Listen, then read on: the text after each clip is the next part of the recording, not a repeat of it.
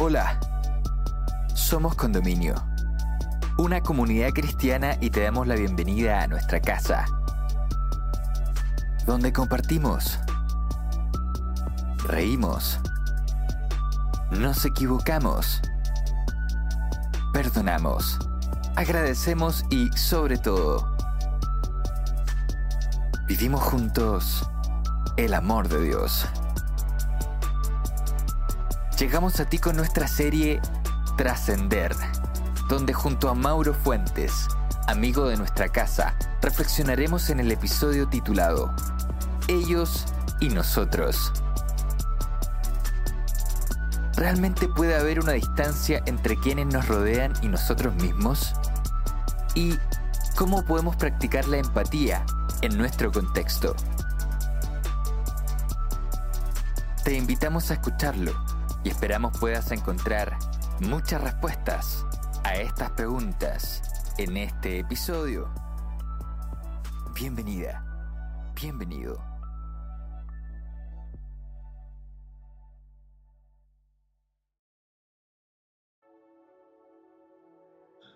Hagamos una revisión de los últimos días, los invito.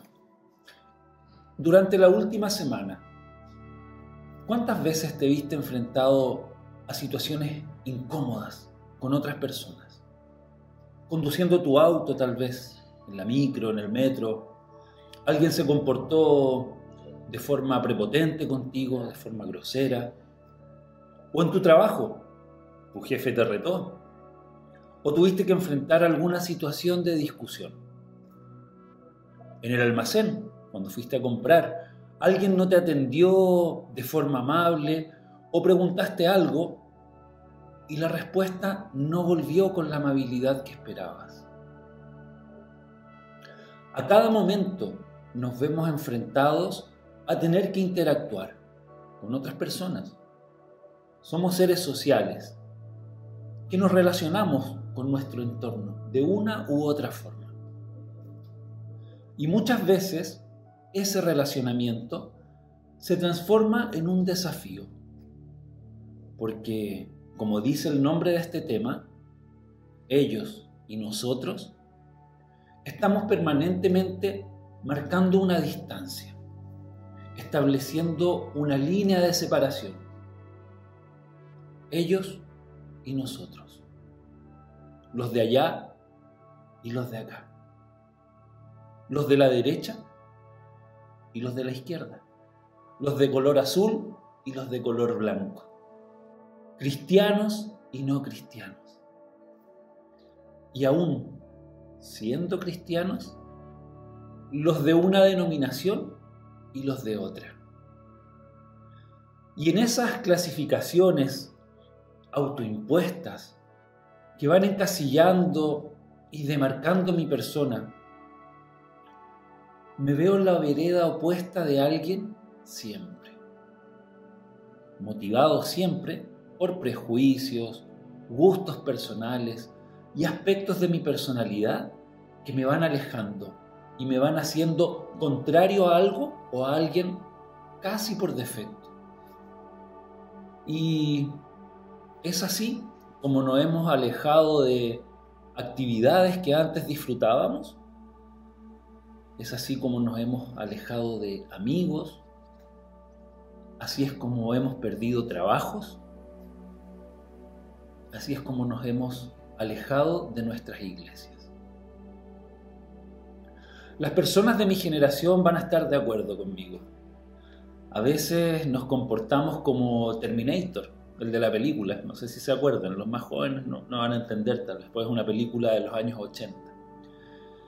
Cuando vemos a alguien comenzamos internamente a hacer un escáner completo, sacando conclusiones desde esa primera mirada para decidir si esa persona es apta o no para entrar en mi círculo de confianza.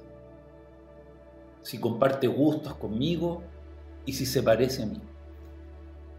Vamos a la Biblia. Un fariseo le pregunta a Jesús, esto, este relato está en, en el libro de Mateo, en el capítulo 22, verso 36. En un contexto muy particular, en el que Jesús le responde una inquietud a unos saduceos, que eran miembros de, la clase alta de la sociedad judía de la época. Entonces, un fariseo, al oír a Jesús sus respuestas, le pregunta, y esto está en el verso 36. Lo tengo marcado aquí, así que se los voy a leer. Le preguntó, Maestro, ¿cuál es el mayor mandamiento de la ley? Jesús respondió, Amarás al Señor tu Dios con todo tu corazón, con toda tu alma y toda tu mente. Este es el primer y mayor mandamiento. Y el segundo es semejante a este. Amarás a tu prójimo como a ti mismo. De estos dos mandamientos penden toda la ley y los profetas. Es genial Jesús porque siempre va un paso más allá siempre nos da algo más, porque probablemente bastaba con la primera respuesta. Y lo dice, este es el primer y mayor mandamiento. Con eso estaba contestando a la pregunta del fariseo. Pero siempre Jesús nos deja algo más y nos habla de amar al prójimo. Algo que como cristianos pareciera que tenemos muy internalizado y es parte de nuestro ser. Pero ¿realmente amamos a nuestro prójimo? ¿Quién es nuestro prójimo? Porque amar a mi prójimo, no sé, mi amigo del alma, por ejemplo, o ese que habita la misma casa que yo, el que lleva mi misma sangre. Hablo de padres, hermanos, hijos, resulta muy sencillo, aunque incluso muchas veces ni siquiera, porque a veces es con ellos con quienes nos comportamos de manera más hostil. Entonces si pasa esto, ¿cómo podría yo amar a mi prójimo si ni siquiera tengo amor para los míos? Yo me atrevería a decir que esa es la interpretación que le damos a este mandamiento. Entendemos como prójimo a mi familia, a mis amigos. Pero ¿qué pasa con esas personas que no entran en ese círculo cercano, en ese círculo de confianza, o que forman parte de mi vida diaria? Es más, como dijimos anteriormente, siempre hay alguien que está parado en la vereda del frente ¿Te has puesto a pensar en eso? Ese que no piensa como tú, que no comparte los mismos gustos que tú. Esa persona que por alguna extraña razón te irrita con su sola presencia. ¿Te pasa? Es algo que se da mucho en los lugares de trabajo, por ejemplo. Que, como se dice eh, vulgarmente, le tenemos mal a alguien, pero no entendemos por qué. No sabemos por qué, pero le tengo mala. Ahora también, yo siempre, y este es un dicho que yo tengo, hay prójimos que la hacen muy difícil, siempre hay prójimos que nos hacen el trabajo muy difícil, ¿cierto? Ya sea por su actuar o por nuestros propios prejuicios. No es sencillo lo que nos pide Dios, porque siempre hay alguien que está parado al otro lado respecto de nuestra visión del mundo. Pero esto es de siempre, de hecho, la Biblia relata algunos episodios de estas diferencias entre personas y de amor a los otros. Por ejemplo, hay un relato que a mí me gusta mucho, que es el de la mujer samaritana. Está en el capítulo 4 de Juan. En el capítulo 4 de Juan. Eh, se los voy a leer. Dice, cuando Jesús supo que los fariseos habían oído que él ganaba y bautizaba más discípulos que Juan, aunque Jesús no bautizaba, sino sus discípulos. Salió de Judea y se fue otra vez a Galilea. Tenía que pasar por Samaria y llegó a una ciudad de Samaria llamada Sicar, cerca de la heredad que Jacob había dado a su hijo José. Allí estaba el pozo de Jacob y Jesús, cansado del camino, se sentó junto al pozo. era como la hora sexta, el mediodía más o menos, para, que se hagan la idea, en, ese, en esa zona geográfica, mediodía, después de haber caminado mucho, imagínense la escena. Vino una mujer samaritana a sacar agua y Jesús le dijo, dame de beber, porque sus discípulos habían ido a la ciudad a comprar alimento. Entonces la mujer samaritana le dijo, ¿cómo tú, siendo judío, me pides a mí de beber, que soy samaritana? Porque los judíos no se tratan con los samaritanos. Jesús respondió, si conocieras el don de Dios y quién es el que te dice, dame de beber, tú le pedirías a él y él te daría agua viva. La mujer contestó, Señor, no tienes con qué sacarla y el pozo es hondo. ¿De dónde tienes agua viva? ¿Eres tú mayor que nuestro padre Jacob, que nos dio este pozo del cual bebieron él, sus hijos y su ganado? Respondió Jesús, el que bebe de esta agua vuelve a tener sed, pero el que beba del agua que yo le daré, será en él un manantial que brotará para vida eterna. La mujer le dijo, Señor, dame de esa agua para que no tenga sed, ni venga aquí a sacarla. Este es un relato muy lindo, lleno de detalles, lleno de distintas situaciones, lleno de mensajes. Cada vez que yo leo estas historias, eh, me imagino que deben tener muchos más elementos de los que se describen en el, en el relato bíblico. Sin embargo, esto se resume simplemente en un hombre judío y una mujer samaritana. Hay dos detalles en este relato uno donde dice expresamente judíos y samaritanos no se tratan entre sí. ¿Te suena eso? ¿Te pasa eso? ¿Conoces de algún caso en que dos pueblos, dos, eh, dos países no se traten entre sí? Y el otro donde ella le dice, ¿cómo tú, siendo judío, me pides de beber? Siendo mujer, en ese tiempo, porque eh, eh, es distinto el contexto en nuestros días.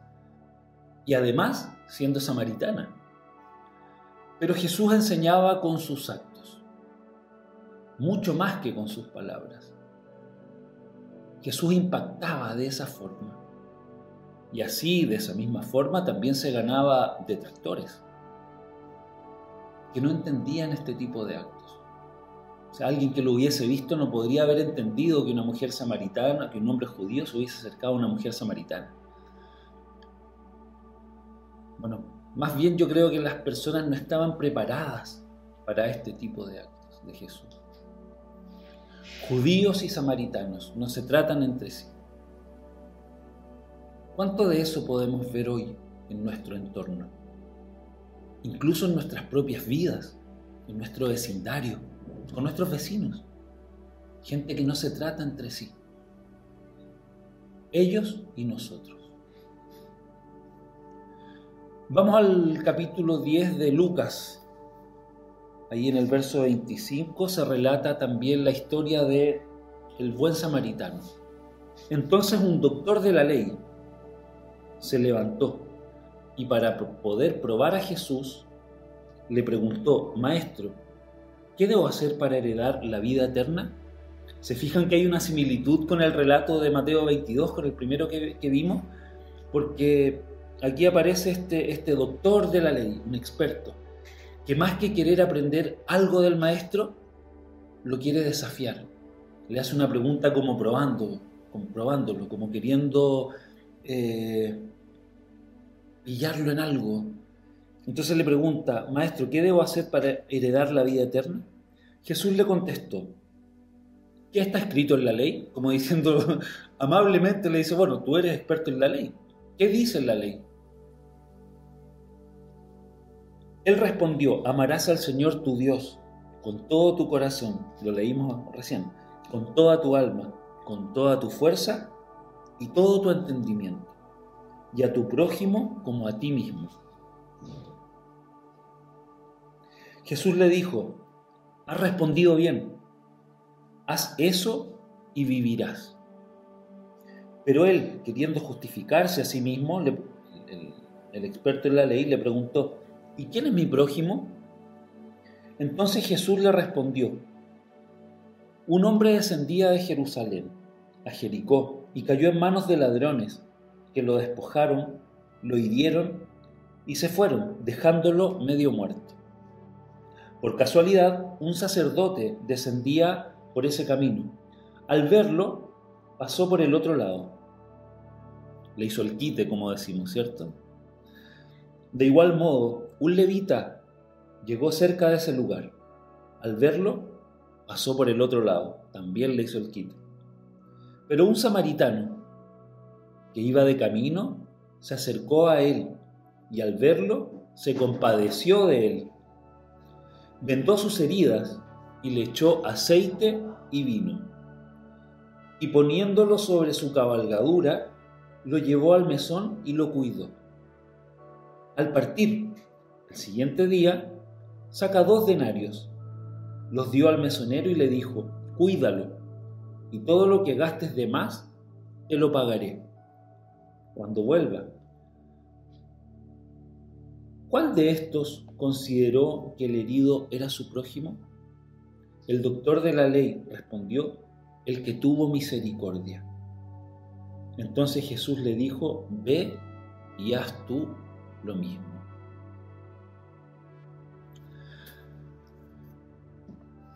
Así la Biblia nos...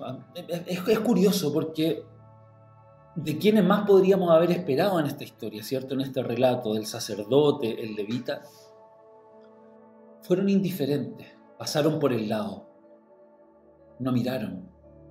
Sin embargo, el samaritano actuó como Dios nos pide que lo hagamos. Y así la Biblia nos relata estas historias que nos van aclarando el mensaje del amor al prójimo. Porque cuando hablamos de prójimo, son todas las personas, sin distinción. Y ahí está el mayor de los desafíos que nos plantea Dios, amar a todos. ¿Es posible amar a todos? Estas historias de la Biblia parecieran estar tan lejos en el tiempo. Sin embargo, no debemos ir tan lejos para encontrar otros relatos que nos hablan de amor al prójimo. Hay un nombre que seguramente va a resonar en, sus, en sus cabezas cuando yo se los comente. Nelson Mandela. ¿Sí? ¿Le suena?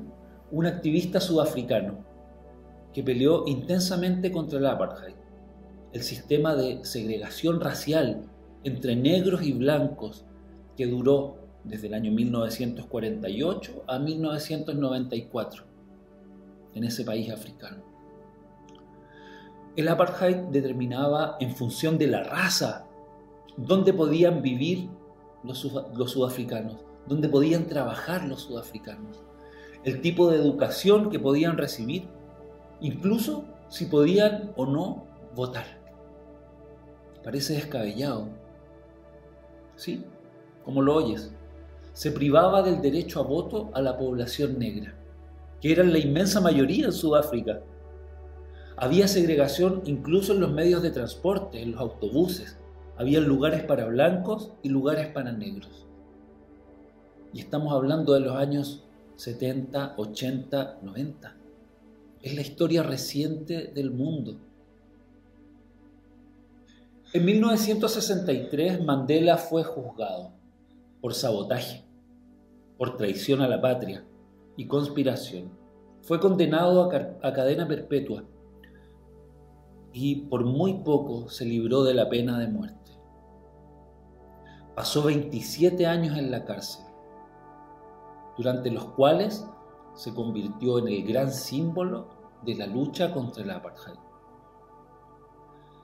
Tras salir de la cárcel, Mandela empezó a negociar con el gobierno una transición pacífica que sustituyera el apartheid por una democracia. En 1993, él recibió el Premio Nobel de la Paz, y cómo no. Y un año después, se convirtió en el primer presidente de raza negra en Sudáfrica. algunas frases que nos dejó Mandela y dos que me gustan mucho. Dijo, detesto el racismo porque lo veo como algo barbárico, venga de un hombre negro o venga de un hombre blanco. Simple, pero muy cierto. Y hay otra que me encanta.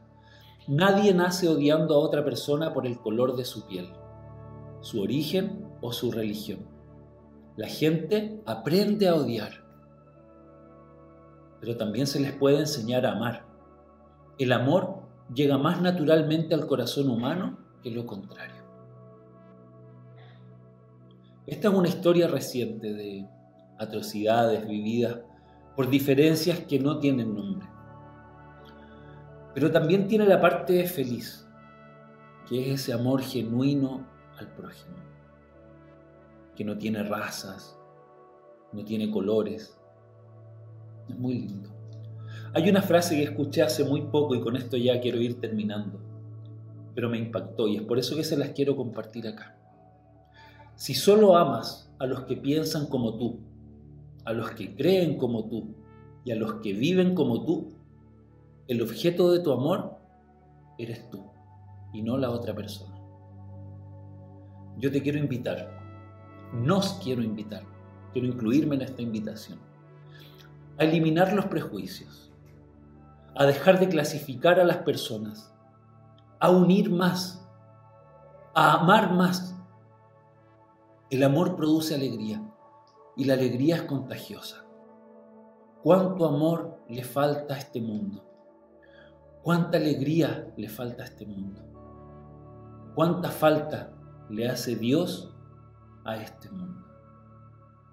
¿Cuánto estás dispuesto a postergar en tu vida, a ceder en tus gustos personales, a alejarte de la autocomplacencia, de la zona cómoda, a la hora de compartir a Jesús con otras personas?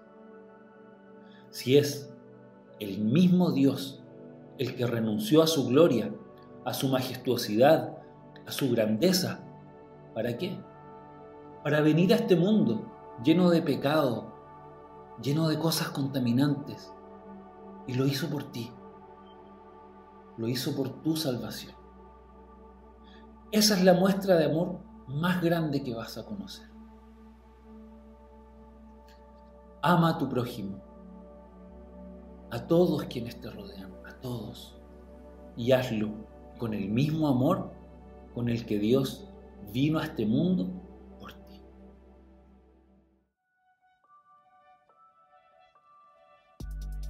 Y bueno amigos, llegamos al final de este episodio. Esperamos que este tema haya sido de ayuda y relevante para tu vida. Puedes encontrar más contenido disponible suscribiéndote a nuestro canal de YouTube. Para entrar en contacto con nuestra comunidad, también puedes encontrarnos en nuestras distintas redes sociales, en Instagram, Facebook o en nuestra página web, donde vas a encontrar mucho contenido para ti, siempre como Somos Condominio. Y si quieres participar de nuestros encuentros presenciales, eres muy bienvenido, eres muy bienvenida. Accede a nuestras redes para saber los días, horarios y ubicación en donde encontrarnos. Gracias por estar con nosotros. Nos encontramos en un próximo episodio.